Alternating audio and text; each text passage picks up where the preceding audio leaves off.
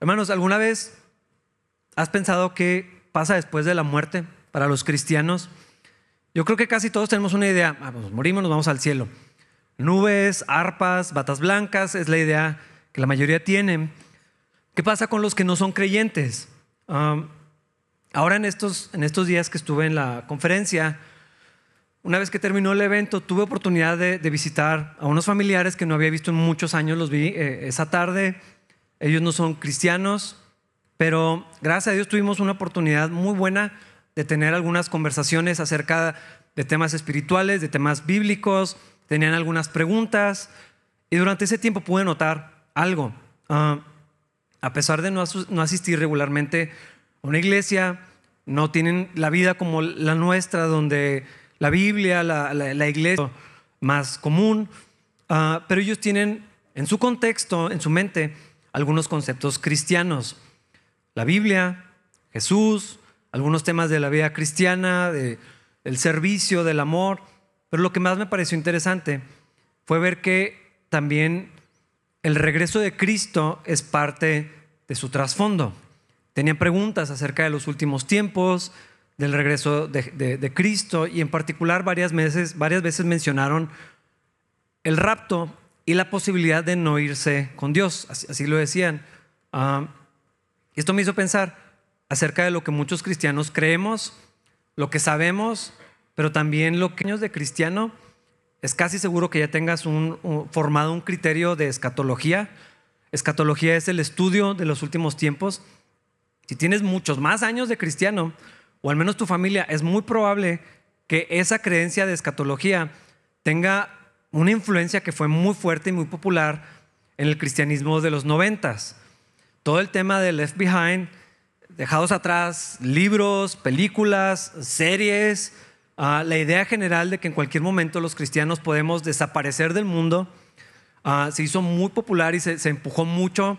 Esta doctrina no fue nueva, Simplemente se, popularizó y se, era un tema muy común. Hay stickers para los autos que, advertían en cualquier momento este vehículo se queda sin conductor.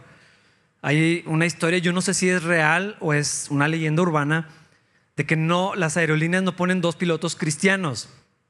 Porque imagínate, desaparecen los dos y vamos a tener un colapso. Yo no sé si eso es cierto, parece que sí, no, no sé. Al menos era lo que se lo que se decía.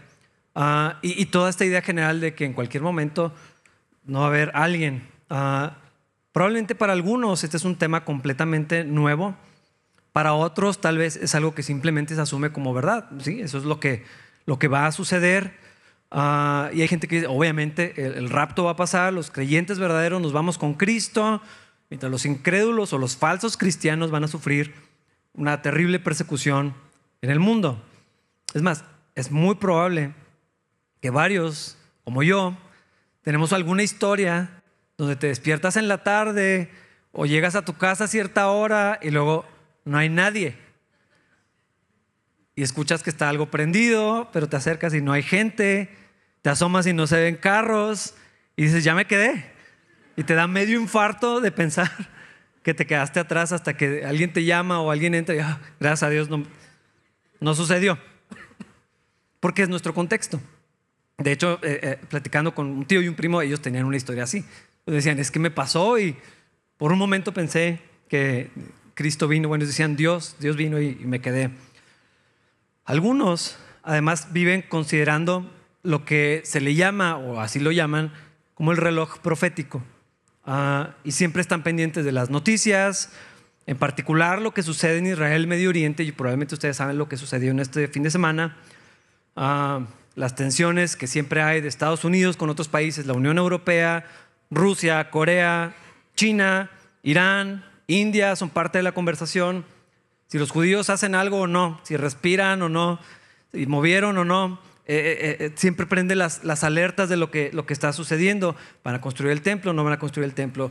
El COVID, las vacunas, los chips en la piel, las figuras políticas relevantes, el Papa siempre es parte de esta conversación. Trump ah, y toda la figura y la idea del anticristo. Ahora que se, se, desató este conflicto, esta guerra terrible con este ataque sin precedentes allá en Israel, eh, las alertas del mundo inmediatamente se activan, en particular de los cristianos. Eh, siempre se percibe como, ok, ahora sí, ya está sucediendo, es lo que dice la Biblia. Ah, hay muchos temas, hay muchos personajes, tensiones, y eso no es un problema, hasta que sí lo es. Porque lo que yo veo es que todo esto genera temor y muchas preocupaciones, y la gente empieza a angustiarse y empiezan a sumar todos estos elementos y, se vuelve una carga en sus corazones. Y eso es precisamente, tenían ciertas preocupaciones, tenían confusión acerca del regreso de Cristo. Si ya estaban en los últimos días, para ellos vivían en los últimos días, por la persecución que estaban viviendo, gente se estaba muriendo, ah, esto nada más iba en aumento y entonces tenían preguntas bastante razonables. ¿Qué nos va a pasar? ¿Qué va a ser de nosotros?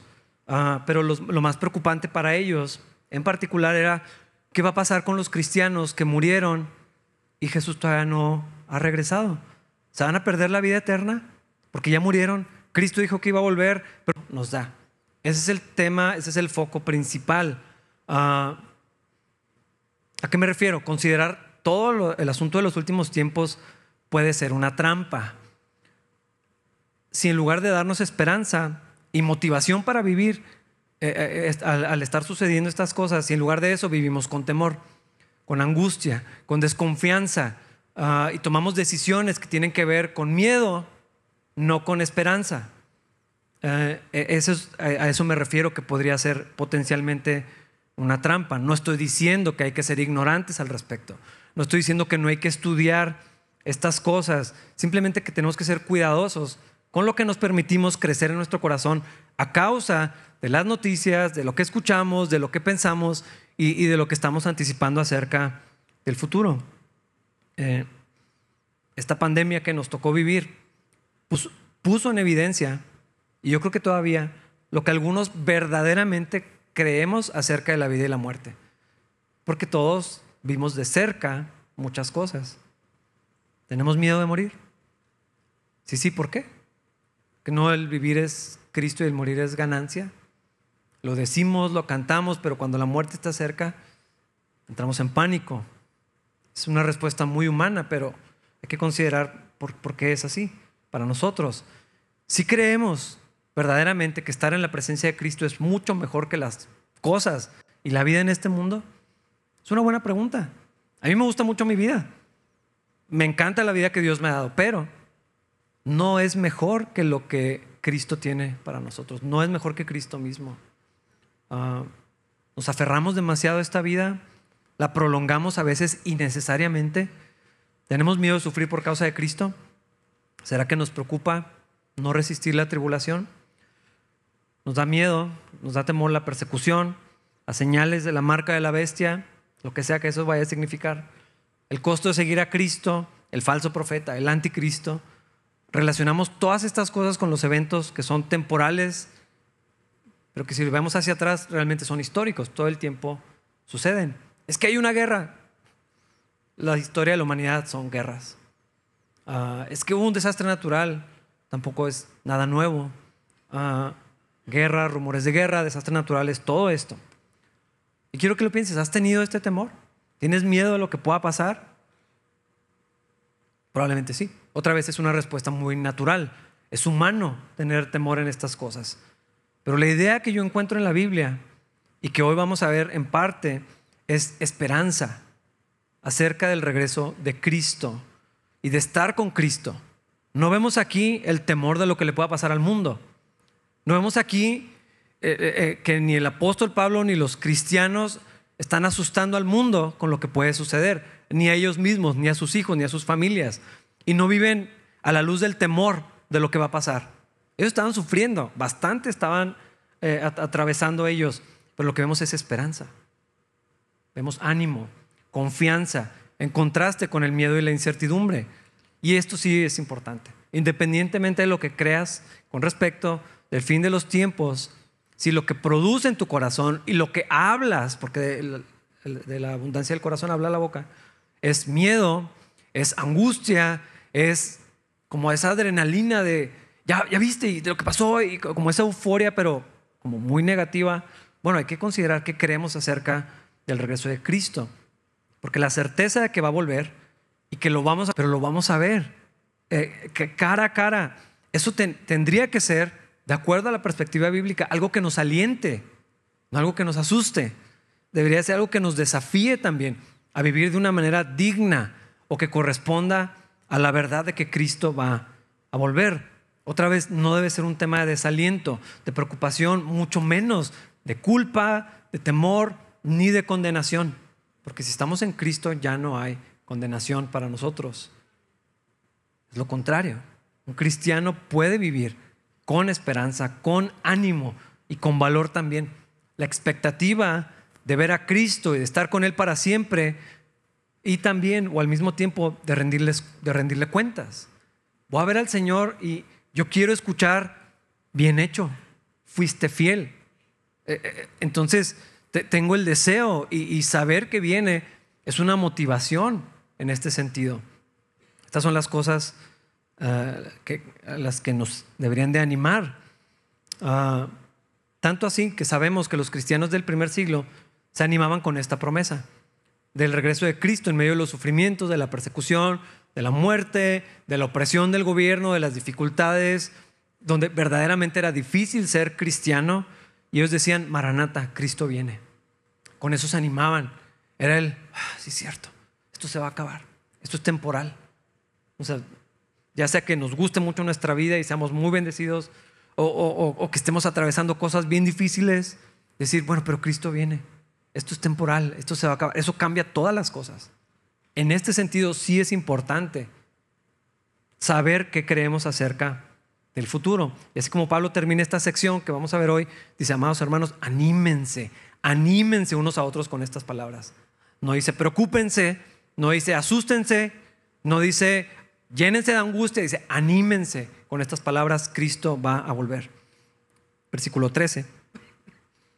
Y ahora, amados hermanos, Queremos que sepa lo que sucederá con los creyentes que han muerto para que no se entristezcan como los que no tienen esperanza. De lo que estábamos viendo anteriormente, que nos, compartió David la, semana pasada, ah, Pablo cambia un poquito el tema para abordar esta preocupación de los tesalonicenses. ¿Qué va a pasar con los que ya murieron? Seguramente algunos por causas naturales, otros por causa de la persecución. ¿Qué va a ser de ellos? ¿El plan de estar con Cristo fracasó? Ellos no sabían simplemente qué, esperar. Ah, acuérdense que Pablo no había tenido tanto tiempo de educarlos, de enseñarles acerca de, las cosas del reino de los cielos, porque lo echaron por causa de la persecución. Ah, ellos ya se murieron, pero Jesús no ha regresado y prometió que iba a volver. Entonces Pablo quiere ayudarles a tener paz, esperanza, sabiendo qué va a pasar con aquellos que partieron ah, de esta vida, pero estando en Cristo. Y esta es una distinción importante, tenemos que partir de aquí. Es dolorosa, pero es fundamental. Debería afectar la manera en que vivimos los cristianos. Saber que hay gente que está muriendo sin Cristo. O sea, el destino que, viene eh, es, es, eterno y ya no hay otra oportunidad más, más adelante. Y lo creas o no, lo resistamos o no, la forma en que vives puede acercar o puede alejar a las personas de la vida eterna. Si puede. Nosotros sabemos que todo el que invoque el nombre del Señor será salvo. ¿Ok? Por eso estamos aquí. Pero ¿cómo los que no conocen a Cristo, cómo pueden invocarlo para que los salve si no creen en Él? ¿Y cómo pueden creer en Él si nunca han oído de Él? ¿Y cómo pueden oír de Él a menos que alguien se los diga? Tienen que oír de Cristo. E-, esa idea de, de predica el Evangelio en todo momento y si es necesario usa las palabras. No, hermano, la gente tiene que oír el Evangelio. Mi testimonio es importante. Tiene que respaldar, tiene que ser coherente con la fe que estoy proclamando, pero tengo que hablar el Evangelio. Mi sola vida no va a hacer que alguien se convierta. Podría provocar algunas preguntas, curiosidad o despertar el interés. Confirmar lo que el Evangelio hace. Así debería ser la vida del cristiano. Pero la gente tiene que oír el Evangelio. Mi solo testimonio no es suficiente para que la gente sea salva. Por eso las escrituras dicen que hermosos son los pies de los mensajeros noticias. El mensaje de Cristo tiene que ser dicho. La gente lo tiene que oír para que pueda tener fe. Y como eventualmente todos vamos a morir, este se vuelve un tema crucial. Dios quiere que tengamos parte de su plan. Quiere usarnos como instrumentos a ti y a mí, a cada uno de nosotros. Yo sé que hay gente que está llamada como evangelista, hay gente que es muy hábil para esto. O sea, no, no terminan de comprarse un café cuando ya le están compartiendo de Cristo a alguien. Gloria a Dios por gente así, pero no está reservado esta tarea para la gente que es así. Todos tenemos este mismo llamamiento de que las personas puedan venir y conocer a Cristo. Pero entonces, ¿qué sucede cuando nos morimos? ¿A dónde vamos? ¿Qué va a pasar? Estas eran las dudas que tenían los tesalonicenses. Una vez que las personas están en Cristo, si todavía Jesús no vuelve, ¿qué pasa con ellos? ¿Y qué pasa con los que no son creyentes? No pusieron su fe en Cristo y murieron. Ah, por eso Pablo les escribe y dice, quiero, quiero que sepan lo que va a pasar ah, y que tengan esperanza. Los hermanos podían alegrarse porque tenemos una esperanza. El contraste es gente que tiene desolación cuando pierde a alguien. Esto se hace muy evidente y creo que lo he platicado muchas veces, pero no, puedo, es algo, un recuerdo que tengo así grabado en mi memoria, porque ya ven que aquí las capillas funerarias están varias en la misma ah, casa funeraria. Y en una había fallecido alguien en una familia cristiana, alguien creyente y su familia era creyente en la otra no eran. Y nada más los gritos y la desolación y la angustia te indicaban quién tenía esperanza. Todos estaban sufriendo, de eso no hay duda. El, dolor de perder a alguien es algo incomparable, es, es muy profundo, es una tristeza, es un dolor muy hondo, pero es muy distinto cuando alguien tiene esperanza, cuando alguien tiene confianza ¿Dónde está esa persona en lo que creemos y lo que nos une y la esperanza de volvernos a encontrar cuando alguien no tiene absolutamente nada de eso? Es muy obvio. Y es lo que Pablo está diciendo. Hermanos, podemos tener esperanza. Pero es que era mi hermano, es que era mi primo, es que mi amigo, era la gente de la iglesia. Hay esperanza en Cristo. Los cristianos sufrimos, pero con esperanza, con consuelo. El Espíritu Santo nos consuela, nos anima, nos fortalece. Es algo sobrenatural. Se ve raro. Y la gente te pregunta, ¿cómo puedes estar en paz? Ah, pues es el Espíritu de Dios. Porque el fruto del Espíritu es paz, aún en medio del sufrimiento. ¿Y de dónde viene la paz que podemos tener? Bueno, Cristo en nosotros, nuestra unión con Cristo, su Espíritu nos sostiene, es lo que estoy diciendo. Pero también la Biblia nos presenta las cosas que van a suceder al futuro, también es algo que nos alienta y nos anima. Versículo 14. Pues ya que creemos que Jesús murió y resucitó, también creemos que cuando Jesús vuelva, Dios traerá junto con él a los creyentes que hayan muerto. Este es otro pasaje que hace muy evidente que la verdad acerca de la muerte de Cristo, pero su resurrección, el elemento de la resurrección es fundamental. Esto tiene un impacto real y profundo para nosotros los hijos de Dios. ¿Por qué? Si Jesús resucitó, nosotros también lo haremos. Esa es la promesa, eso es lo que, lo que está incluido en el mensaje del Evangelio. Vamos a morir, hermanos, eso es inevitable. No nos gusta pensar en la muerte, no queremos pensar que se mueren. Gracias.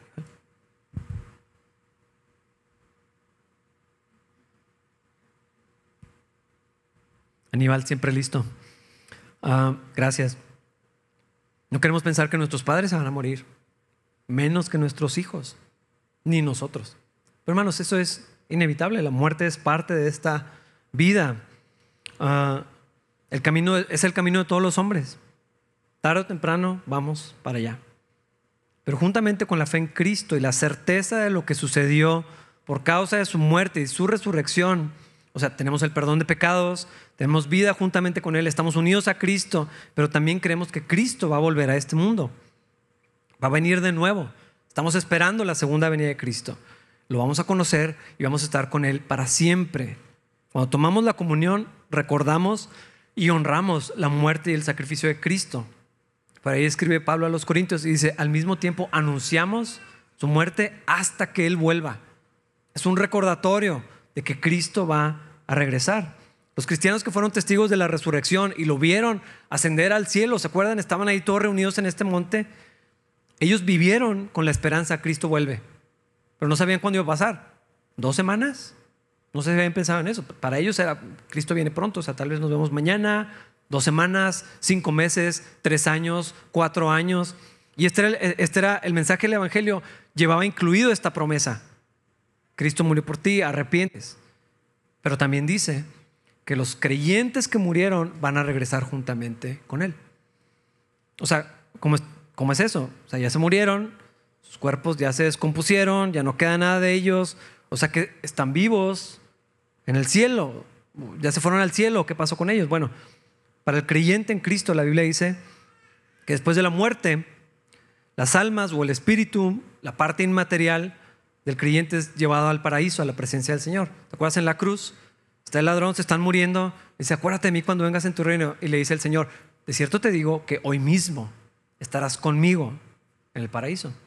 Pablo escribió y dice, hermanos, tengo mucho que hacer, me encanta compartir el Evangelio, pero quisiera estar en la presencia del Señor. Sería mucho mejor estar en la presencia del Señor. Eso es lo que sucede con, con el alma. Alguien que fue redimido, alguien que es perdonado.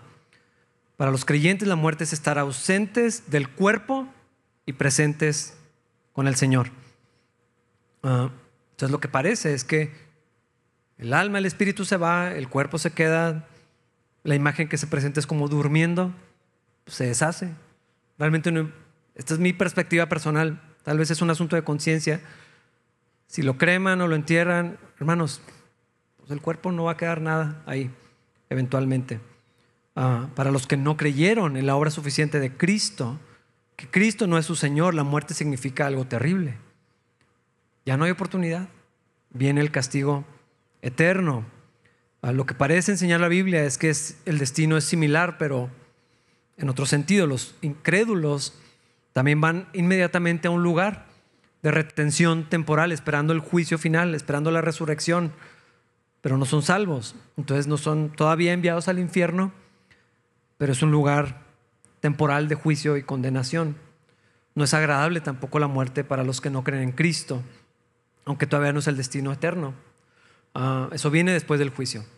Pablo continúa explicando. La idea central ya fue colocada. Los muertos en Cristo, los cristianos, los creyentes, los que fueron salvos, redimidos, van a volver juntamente con Cristo. Y esto nos da esperanza respecto a los que murieron en la fe. Vamos a volver a ver a nuestros padres, a nuestros amigos, a nuestros hermanos, a nuestros conocidos que murieron en Cristo. Los vamos a volver a ver cuando Cristo regrese. ¿Y qué pasa con los demás? Si, viene Cristo y estamos vivos. Bueno, versículo 15. Les decimos lo siguiente de parte del Señor. Nosotros, los que todavía estemos vivos cuando el Señor regrese, no nos encontraremos con Él antes de los que ya hayan muerto. Pablo comienza a decir algunas cosas muy importantes acerca del regreso de Jesús. La primera vez que Cristo vino, todo fue muy discreto, críptico en un sentido. Las escrituras habían anunciado la venida del Mesías, pero hermanos, la información que estaba esparcida en las escrituras a través de las profecías no era completamente clara. La encarnación de Cristo fue y sigue siendo un evento trascendental. El mundo se pone de fiesta. Esta es mi perspectiva con la Navidad. La gente cree que está celebrando la paz, la armonía, los regalos, la familia. Y yo pienso, el mundo se viste para recordar y celebrar que Cristo vino, que un Dios que es invisible, inaccesible, se vuelve uno de nosotros, no solamente visible, sino en carne como uno de nosotros. Esta es la historia de Navidad. Es algo increíble la historia de la Navidad, que Dios se hace hombre y viene y nos visita, pero todo sucedió de una manera muy, muy discreta. Los judíos que sabían de esta promesa, en las profecías esperaban un libertador del imperio romano, un caudillo así como vemos en jueces, un rey valiente tal vez como David, o un rey poderoso y glorioso como lo fue Salomón. Tal vez esperaban una mezcla de las tres cosas. Entre David, Salomón y los jueces, más o menos así se va a ver el Mesías. Alguien que nos liberte, alguien que nos represente de una manera digna, alguien que va a traer un reino verdadero en esta tierra. Eso es lo que ellos esperaban. Conocemos la historia de la Navidad y todo pasó muy diferente de lo que cualquiera se imaginaba. Un pequeño bebé en el vientre de una joven piadosa, escogida por Dios, pero prácticamente desconocida. No figuraba, no era nadie importante en ese sentido. Un Salvador nacido en la aldea más insignificante de toda la nación, que alguna vez fue poderosa y temida y ahora pues, no era, estaban bajo el yugo de la esclavitud de los romanos. Un evento increíble, pero fue de una forma nada espectacular ni glorioso en apariencia. Y en esta primera venida, Jesucristo estaba limitado a un cuerpo físico, por lo tanto al tiempo y el espacio. Podía estar solamente en un lugar a la vez. En su regreso, la segunda venida, nos vamos a encontrar con Él. Y yo no sé si has pensado en esto, Pablo nos da más pistas. No va a suceder antes que los que murieron en Cristo. Ok, ¿dónde nos vamos a encontrar con Él? ¿Dónde lo vamos a ver? Cuando vino la primera vez fue en Belén, en Israel. Todos queremos estar cuando Cristo venga. ¿Cómo le vamos a hacer? ¿Cómo nos va a comunicar su regreso? ¿Cómo vamos a saber a dónde y a qué hora es la cita? ¿Vamos a tener que volar a Israel? ¿Vamos a tener que encontrarnos con Él y ponernos de acuerdo? Va a ser en Israel, va a ser en otro lugar, va a ser en un monte, va a ser en un valle. Antes Jesús vino a los suyos, al pueblo escogido por Dios. Pero ahora el pueblo de Dios está esparcido por todo el mundo, nosotros incluidos. Y aunque despacio, sigue aumentando el número de lugares donde hay creyentes. ¿Dónde será la cita? ¿Cómo sabemos que ya sucedió? ¿Cómo vamos a saber que Cristo ya está aquí en la tierra? Porque ahora no va a venir de una manera tan discreta como pasó la, la primera vez. Bueno, Pablo nos dice sobre esto, versículos 16 y 17. Pues el Señor mismo descenderá del cielo, pongan atención al lenguaje, con un grito de mando, con voz de arcángel y con el llamado de trompeta de Dios. Primero, los creyentes que hayan muerto se levantarán de sus tumbas. Luego, junto con ellos, nosotros, los que aún sigamos vivos sobre la tierra, seremos arrebatados en las nubes para encontrarnos con el Señor en el aire. Entonces estaremos con el Señor para siempre. La segunda de Cristo, la segunda venida de Cristo va a ser gloriosa, pero no va a ser nada discreta. Para nada, es lo opuesto. Fíjense el vocabulario, grito de mando o voz de mando, voz de arcángel, potente trompeta de Dios. Si vemos los otros pasajes que hablan sobre esto, nos da otros elementos. Todos los ejércitos celestiales, Cristo va a venir con sus ejércitos, con los ángeles, o sea, multitudes de ángeles. Dice en Mateo que va a ser así como ves el relámpago en el cielo, cómo se ilumina todo y todo el mundo lo ve, no importa la distancia a la que estén, que así será cuando venga el Hijo del Hombre. Apocalipsis dice, todo ojo verá al Hijo del Hombre venir en las nubes con poder y gran gloria. Esto va a ser algo increíble, va a ser algo sobrenatural, no va a quedar duda, no va a haber eh, manera de, de cuestionarlo, va a ser muy evidente cómo viene Cristo. Ahora tengo una pregunta que tal vez va a ser muy incómoda para algunos. ¿Cómo interpretamos de este pasaje que antes de la segunda venida de Cristo va a haber un rapto secreto de la iglesia? Ahí no dice eso. ¿verdad? Dice que viene Cristo de una manera gloriosa y nos encontramos con Él en las nubes. Lo que está diciendo es eso. Jesús va a volver una sola vez y no dos. Ah, no es una pero incompleta. Y después ya la verdadera. ¿Verdad que no es lo que dice ahí? Dice, Cristo viene y nos encontramos con Él en las nubes. Y va a ser glorioso. Y va a haber un sonido que, o sea, no sé exactamente cómo, cómo describirlo. Una trompeta, los ángeles, Cristo en su gloria, todo el mundo lo va a ver, todo ojo lo verá y nos vamos a encontrar con Él en las nubes. Nos encontramos con Él, con Él, los muertos en Cristo primero. O sea que Cristo viene con las almas de los muertos cristianos y sus cuerpos van a resucitar y van a ser transformados. No sé explicarlo mejor. O sea, el cuerpo está aquí, probablemente ya deshecho, y viene el Espíritu y se unen con Cristo en las nubes, en cuerpos nuevos, gloriosos, glorificados, transformados, semejantes al de Cristo.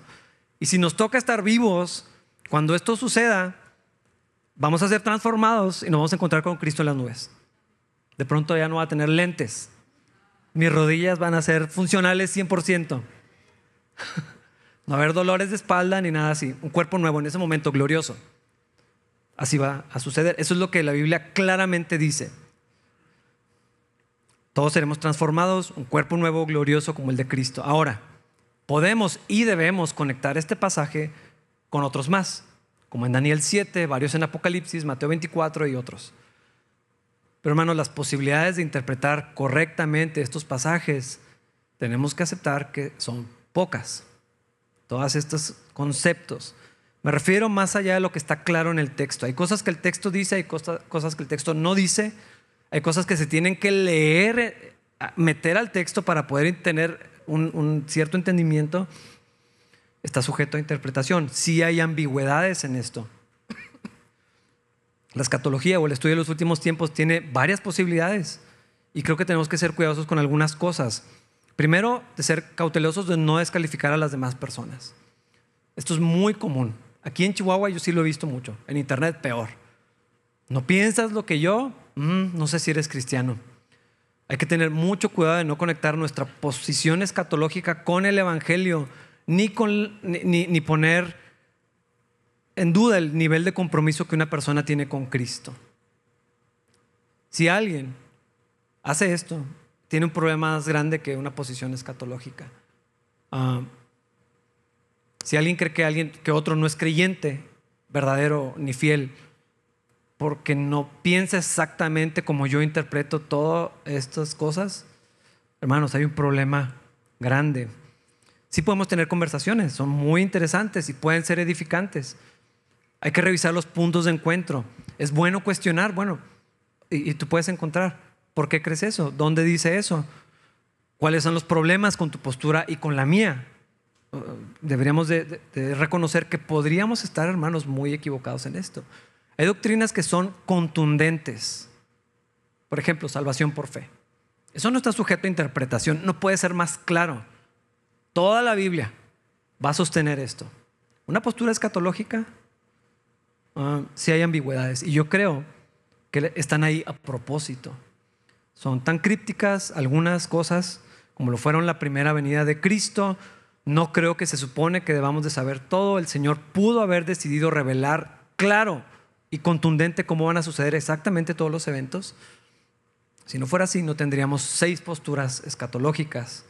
Ah, y creo que voy a dejarlo un estudio más profundo para otra ocasión, pero sí les voy a mencionar cuáles son. y todo gira alrededor del milenio. ¿Qué es el milenio? Eh, aparece en Apocalipsis un reinado de mil años y las diferentes posiciones acerca del fin de los tiempos giran alrededor del milenio y la segunda venida de Cristo.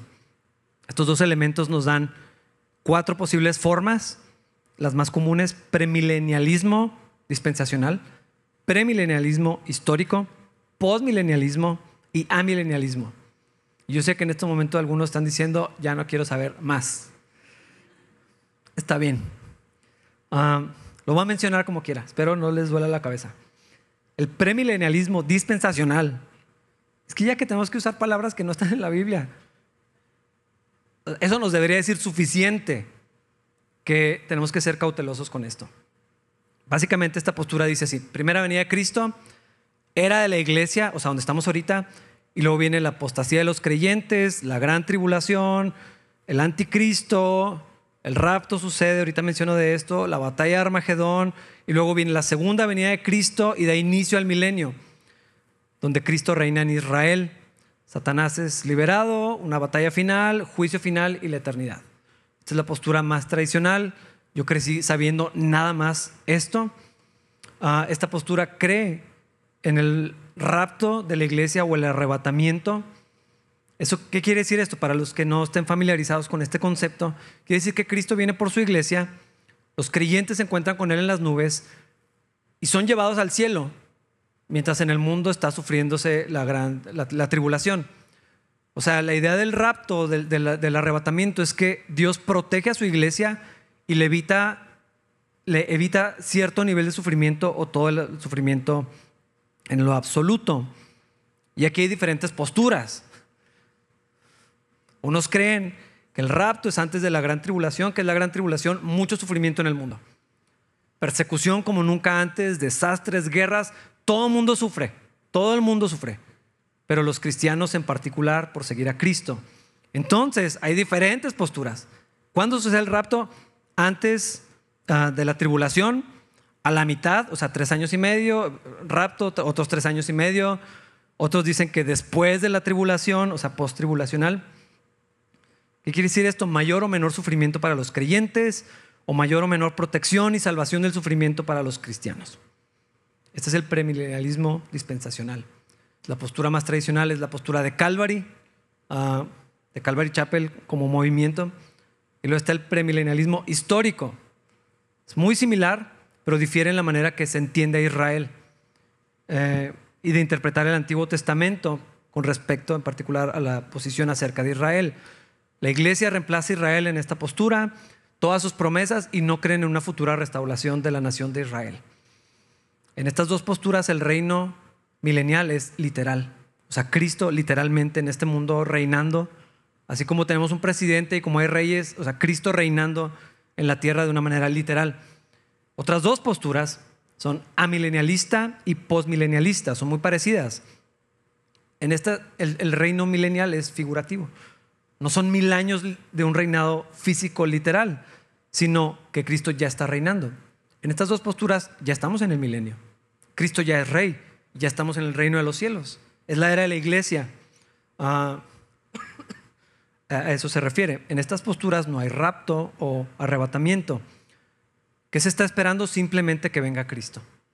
Ah, y eso da fin al reinado milenial Después de eso, la resurrección, juicio final, los que van al infierno, los que están a la gloria con el Señor, una nueva creación, estamos para siempre con el Señor. ¿En qué difieren estas dos posturas? El amilenialismo cree que la historia humana va a ir empeorando. Más sufrimiento, más problemas, más caos, apostasía, va a ser la vida más difícil para los cristianos, la persecución para los cristianos va a ir en aumento y, la iglesia de Cristo va a sufrir persecución y victorias porque el Evangelio va a estar avanzando.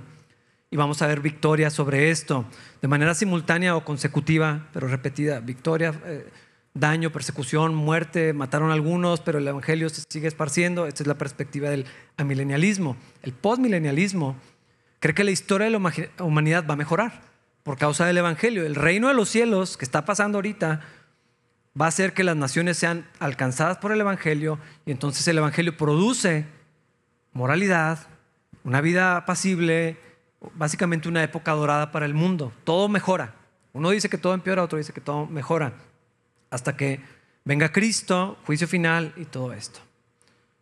Para hacerlo más complicado, creo que no es suficiente. Hay otras dos posturas con respecto a esto. El hiperpreterismo es una herejía esto no es cristiano, esto, alguien que cree esto no es creyente, porque lo que dicen es, ya todo se cumplió, Cristo ya vino otra vez, no hay resurrección, no hay vida eterna, esto es todo lo que hay, este es el cielo, disfrútenlo. Imagínense. Esto negaría un montón de doctrinas fundamentales, pero hay gente que cree en el hiperpreterismo. Y por último está el historicismo, esta ya nadie la cree, fue muy popular hace, no sé, 500 años, y lo que hacían era empatar el libro Apocalipsis y luego así le ponían encima la historia universal hasta donde ellos vivían. Y decían, ah, lo que pasa aquí en el capítulo 25 es lo que sucedió hace cinco años. Entonces hacían un empate, hacían un traslape, ese es el historicismo. Ya no existe eso, nadie lo cree, no funcionó. Obviamente, cada dos, tres, cuatro, cinco años tenían que actualizarlo, entonces no se podía sostener. ¿Qué hacemos con todo esto? Yo sé que aquí hay gente que dice, no me interesa nada de eso. No quiero pensar en eso. Es difícil de entender. Y obviamente nadie se pone de acuerdo. Porque déjenme les digo que las posturas, las cuatro primeras que mencioné, creyentes verdaderos, fieles al Señor, que aman al Señor, que aman la palabra de Dios, que viven para Cristo, que tienen temor de Dios, que aman a la iglesia, sostienen diferentes posturas. Y puedes encontrar teólogos y creyentes que tienen relevancia e influencia en cualquiera de las cuatro. Y usan la Biblia para sostener su postura. ¿Cuál es mi punto? Que no creo que nosotros seamos los que lo resuelvan. Ojalá de entre nosotros salga el próximo mayor teólogo en la historia de la iglesia cristiana. Lo dudo. Puedes tener tu propia postura. Qué bueno. Pero hermanos, tenemos que ser humildes en reconocer que esto no es contundente en la Biblia y tenemos que ser muy cuidadosos, ah, porque sí es importante, y lo digo con mucho temor delante de Dios, pero es secundario. Importante es la salvación por fe, creer el Evangelio. Porque podría ser un neófito, podría ser la persona con menos preparación y menos IQ en el mundo y creer en el Evangelio y pasar la eternidad con Cristo, sin ni siquiera poder pronunciar estas palabras. Entonces sí es importante, pero es secundario. Lo que estoy seguro es que estas cosas pueden despertar potencialmente temor, angustia, sospechas, paranoia, nos hacen mirar los acontecimientos mundiales de maneras incorrectas y hasta conspiranoicas. Pero esa no fue nunca la idea de Cristo y no fue nunca la manera en que los cristianos pensaban del regreso del Señor y no fue la manera en que vivían. Para considerar esto, mira lo que dice al final de esta sección, versículo 18. Así que anímense unos a otros con estas palabras. No sé, de alguna manera los cristianos decimos, así que confúndanse unos a otros con estas palabras. Escribir posmilenialismo me requería atención al teclado cuando puedo escribir normalmente sin verlo. Anímense con estas palabras. No dice, asústense, preocúpense, desaliéntense, porque hermanos, esto es lo que yo veo con las posturas escatológicas. Angustia, temor, ¿qué va a pasar? ¿Y ahora qué vamos a hacer? ¿Qué, va, a hacer ahora que hay guerra en Israel? ¿Y, y se vuelve una angustia. Hermanos, los cristianos no tenemos por qué vivir así. Eso nunca fue la idea de Cristo y eso no es lo que vemos en la palabra de Dios. En la plática con mis tíos, esa era, mi tía, mi tía fue la que me preguntó precisamente por esto. Oye, mi hijo, tengo una pregunta, preocupada. Es que dice que va a ser como en los tiempos de Noé, pero ¿y qué va a pasar con todo lo que está sucediendo y, toda esta información? Y, esto fue lo que les decía. La venida de Cristo tiene que ser un tema de esperanza, no de temor, de motivación. vamos a vivir para Cristo. El Señor está con nosotros, Cristo va a volver. O sea, debería ser algo que produzca eh, comunión con Dios, un, caminar con Dios fiel, de acuerdo a lo que somos en Cristo, a lo que Él logró debería alentarnos, debería animarnos. Hermanos, debería emocionarnos. Pensar, Cristo viene, wow, ya quiero verlo. Me acuerdo cuando escuchaba a mis hijos más, pequeños y decían, ya quisiera irme al cielo para ver cómo es Dios. se me atoraba el pollo así. Y lo pensaba, bueno, pues así deberíamos de vivir los cristianos. Ya quiero ver al Señor, ya quiero estar con Él, ya quiero ser libre de este cuerpo y de la carne de una manera completa en esa plenitud. Esa es la idea de considerar lo que viene en los últimos tiempos. Ah, y por causa de ese anhelo de ver a Cristo, la anticipación emocionante de va a regresar a este mundo y va a ser glorioso. Hermanos, yo de verdad quiero ver cómo va a ser ese evento, que todo ojo lo va a ver, que no le va a quedar duda a nadie. Cristo con todos sus ángeles, los muertos en Cristo, nos vamos a encontrar y de pronto no sé cómo va a ser otro cuerpo. Todo eso va a suceder. Ya lo quiero ver. La idea no es estar viendo lo que pasa y luego vivir preocupado, sino que sea gozo, paz, aliento, fidelidad, obediencia, fortaleza, valor para hablar de Cristo. No avergonzarnos del Evangelio, sino es poder de Dios. Lo que queremos decirle a la gente, a los no creyentes, es esperanza, es salvación. Si necesitan escuchar la ira de Dios, no hay evangelio completo, si no, si no saben que están en peligro de muerte eterna. Pero la idea no es asustarlos para que sean cristianos. No es que vivan con el miedo de que se van a quedar, sino que quieran conocer a Cristo. Pero si un cristiano no está emocionado por eso, pues ¿qué vamos a decirle a otros? Si no estoy pensando en que voy a ver al Señor y, y, es algo que me alienta, pues ¿qué otra cosa va a salir de mí? Si vivo yo con miedo, eso es lo que voy a decirle a otros. La idea es vivir con esperanza, compartir de Cristo, vivir de una manera que corresponda, que sea congruente con la esperanza que tenemos de que el Señor lo vamos a ver y tal vez venga pronto. Hay gente que usa esto para descalificar al cristianismo. Tienen toda la vida diciendo que viene y nomás no viene. Pues sí, porque así vivimos. Desde el principio de la iglesia, Cristo viene pronto. ¿Cuándo? Tal vez mañana, tal vez en dos semanas. No lo sé. No se supone que sepamos. No se supone que tracemos todos los puntos para decir, ah, o sea, históricamente la iglesia ha cometido este error muchísimas veces. 8 de julio del quién sabe qué. Hace poquito un pastor muy prominente, el año pasado se tuvo que retractar públicamente. Perdón, no debía haber puesto una fecha. Pues no, pero ahí estabas viendo qué hizo Israel y qué hizo Estados Unidos y Rusia y Gogi y Magogi. Es una perspectiva, si no equivocada, ah, delicada cuando menos. Tenemos que vivir con aliento. Hermanos, otra vez, estas cosas sí son importantes, pero son secundarias. Y sí me gustaría, si alguien está interesado, tal vez hacemos un día una clase o alguna cosa así para profundizar un poquito más en las posturas y que lo puedan leer, porque ahorita nada más me oyeron y, ver a lo mejor un diagrama y comparar. Lo podemos hacer después. Sería bueno, sería útil. Pero lo que la Biblia nos está diciendo en este pasaje es tengan esperanza, anímense unos a otros con estas cosas. Cristo viene, hermanos. Y entonces eso debería afectar cómo alabamos a Dios. Estamos aquí, nos reunimos los domingos y tengo en la mente, Cristo viene pronto.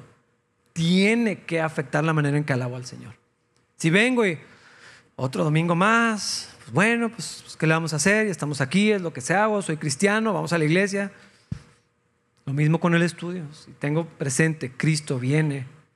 Y en la semana, cuando voy a trabajar, en vez de verlo como, pues bueno, pues, pues ¿qué vamos a hacer? Hay que comer, hay que pagar las cuentas. Es muy diferente decir, Cristo viene. Y ahorita tengo trabajo y ahorita tengo que hacer esto y mis prioridades, mi vida en general, el ánimo que tengo tiene que verse afectado, hermanos. Esa es la idea de recordarnos unos a otros, Cristo viene pronto. No es para asustarnos, no es para que vean qué pasó. Pues es bueno enterarse. Periódico en la mano y la Biblia en la otra. Y un café en medio tal. Pero para animarnos. Hermanos, no podemos vivir solamente pensando en esta vida terrenal. Es lo que Pablo escribe a los filipenses y con esto va a terminar. Nosotros somos ciudadanos del cielo donde vive y reina el Señor Jesucristo. Esas son las palabras que utiliza la Biblia. Y esperamos con mucho anhelo que Él regrese como nuestro Salvador.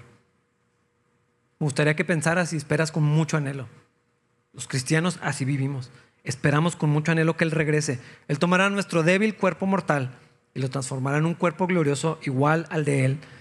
Lo hará valiéndose del mismo poder con el que pondrá todas las cosas bajo su dominio y en el nombre de Jesús se doblará toda rodilla de los que están en los cielos y en la tierra y debajo de la tierra, y toda lengua confesará que Jesucristo es el Señor para gloria de Dios Padre.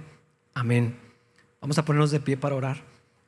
Señor, gracias por alentarnos recordarnos estas cosas. Señor, ayúdanos a vivir de acuerdo a esto. Alentarnos, animarnos unos a otros con estas palabras. Cristo viene pronto. Gracias Dios porque estamos seguros en nuestra salvación. Queremos verte. El Espíritu y la iglesia dicen, sí, amén. Queremos estar contigo para siempre, Señor. Y mientras eso sucede, cuando vaya a pasar mañana, tres semanas, 60 años, enséñanos Dios a vivir de una manera digna de tu nombre, que corresponda a esta esperanza y a esta verdad del momento glorioso en que te vamos a conocer en persona, no solamente por fe, no solamente en nuestro espíritu, sino de una manera plena y gloriosa. Queremos vivir de una manera que sea coherente, Dios, con la fe que hemos recibido. Anima a mis hermanos aquí presentes. No permitas, Dios, que el temor los agobie, los preocupe, que no se distraigan con las cosas terrenales de una manera desproporcionada, Dios, que, hagan lo que tienen que hacer y vivan de una manera digna, que trabajen con sus manos, que produzcan lo que se necesite, pero todo en, en, la dimensión, en la, en la verdad de que Cristo viene, que somos ciudadanos del cielo, ciudadanos de tu reino, Dios. Gracias porque tenemos a tu Espíritu para vivir así. En el nombre de Cristo oramos estas cosas, Señor. Amén.